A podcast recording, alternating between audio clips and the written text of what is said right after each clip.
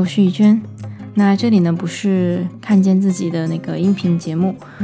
想要重新开一期新的就是新的板块吧，是因为之前就每次在节目内容之前自己一个人在录制的时候呢，就一不小心就容易说很多，所以呢以后我就觉得节目可以直奔主题，简单介绍一下嘉宾之后就直接进入我们的访谈聊天。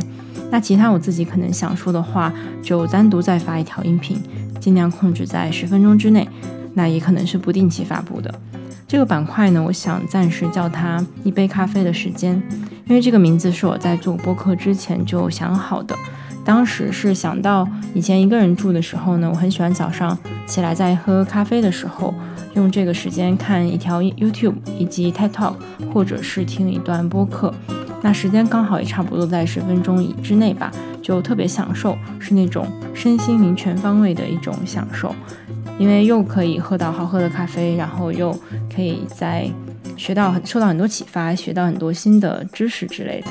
所以呢，我也希望可以就是也做做出这样的内容，可以陪伴一些人度过早上这样喝咖啡的时间，传递一些积极的能量，最好还能带来一些新的启发和想法吧。我今天想说的呢，主要是表达感谢吧，因为最近陆续就会有一些嗯小伙伴，然后就忽然来加我的微信，然后就跟我说，可能是从喜马拉雅听到我节目的，或者是有从 YouTube 上随意翻到了我的节目，或者是从嗯播客上面过来的。然后像这三个平台，其实嗯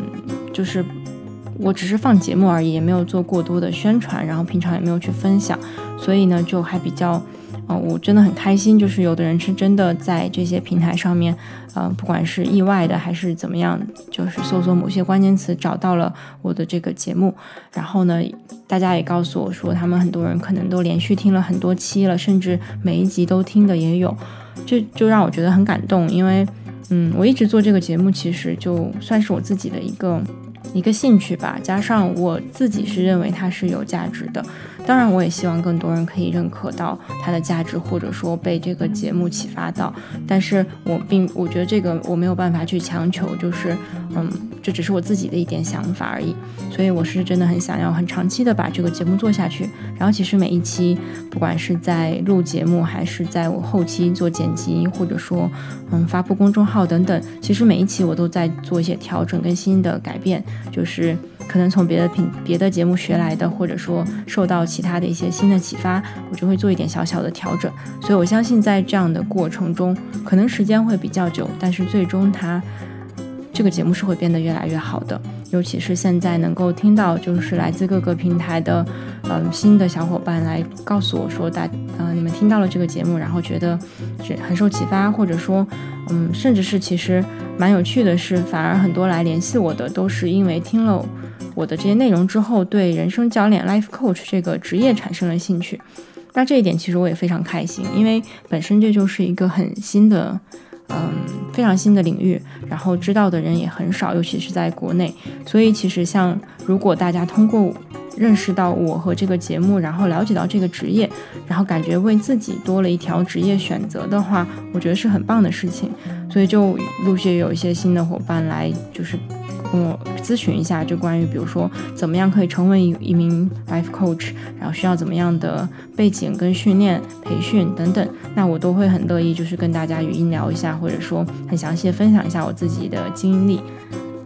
对，然后还有就是，我真的很希望大家，因为目前这些这些已经出了很多期节目了，但是其实并没有很多人会留言或者是评论之类的，呃，然后我是真的很想要看到，就是到底有没有人在，比如说用用播客那个 app 在听节目，或者说，嗯，因为喜马拉雅的跟公众号的数据比较透明，我都可以看得到，但是像。嗯，播客那边我是真的看不到什么信息，所以如果有朋友也在用那个播客在听的话呢，我也希望可以留言或者说或者私信加我也可以，就是让我知道说这样的节目对你有什么样的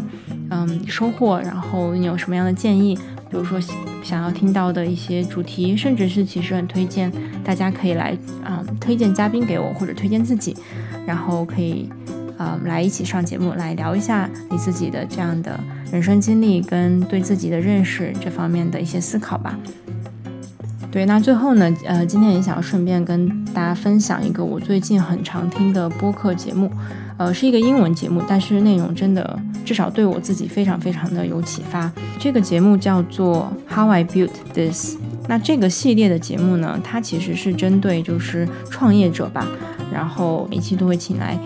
一些嘉宾，然后主要聊的是这些嘉宾是如何成立创业，然后成立自己的品牌的。那其实他也请到了蛮多挺大牌的，比如说之前我刚听的是 Eventbrite 的创始人，然后还有很多当然是比较小，但其实都已经做得很好了，可能五至少有十年，嗯以上的一些经经历吧。然后就是会在听这个节目的过程中，就给我的启发就是，因为我现在也也算是自己在做，自己在创业，所以就会让我听到说会缓解我的焦虑吧，因为很多时候。自己刚开始做的时候就是很慢，就是没有什么进展，甚至可能你前期做的很多工作都是没有办法被看到的，然后自己甚至都没有办法意识到，所以就会觉得好像自己都没有做什么事情，那收入又不稳定等等的一些焦虑吧。但是听这个节目的时候，就会发现，其实真的所有的人，所有的创业吧，都一点都不容易，都是可能通过很多很多的努力、摸索、尝试。然后重要的还有时间，可能都要花个五六年、七八年才可以看到很多一些嗯很好的效果或者是结果之类的。当然，其实也包含了很多运气跟嗯遇到贵人等等的这些嗯这些部分吧。然后我今天有在另外一个节目里面听到，就是马里欧陪你喝一杯，它是一个台湾的播客节目，我也很常听。然后他今天我听的那一期也是关于就是。嗯，马里奥跟他的合作伙伴，他们两个一起创业做的这个公司，他们的这个创业经历，目前应该已经是第六年了。嗯，也是讲到，就是我很喜欢他那个 partner 的给的一个比喻，就是创业就很像怀孕生小孩。然后其实，嗯，尤其就是说，你要靠着那种冲动跟想要做这件事的这种情情绪去去做，因为。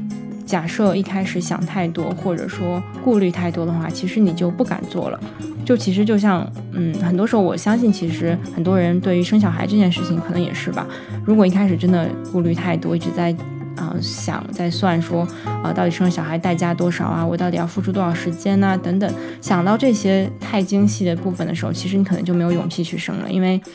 养一个小孩长大一定是一件非常非常不容易的事情。所以当时他也讲到，就是创业其实也是一开始很多人都是靠着一开始的一个冲劲或者说一个梦想就去做了。那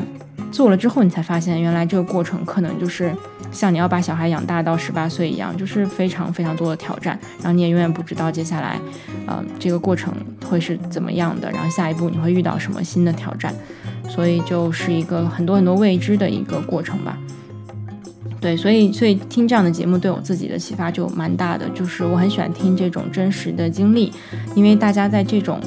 过程中，他就会告诉你，其实完全不像我们脑中想象那样一帆风顺的，就是我们很容易觉得其他人做事情都好顺利啊，然后都好像他们都不用付出什么就得到了一样，但是人生就是还是蛮公平的吧，就每一个人你想要得到什么样的成就，你一定要付出一些什么样的代价。然后就看你愿不愿意付出这样的代价了，对，所以，嗯，对，那这个节目呢，也是这两个节目也是希望可以推荐给大家，嗯，然后关于听播客方面或者说任何事情吧，其实我都很喜很愿意听到大家的回馈，然后都欢迎来联系我，可以留言或者直接加我的微信也是可以的。那今天就到这里吧，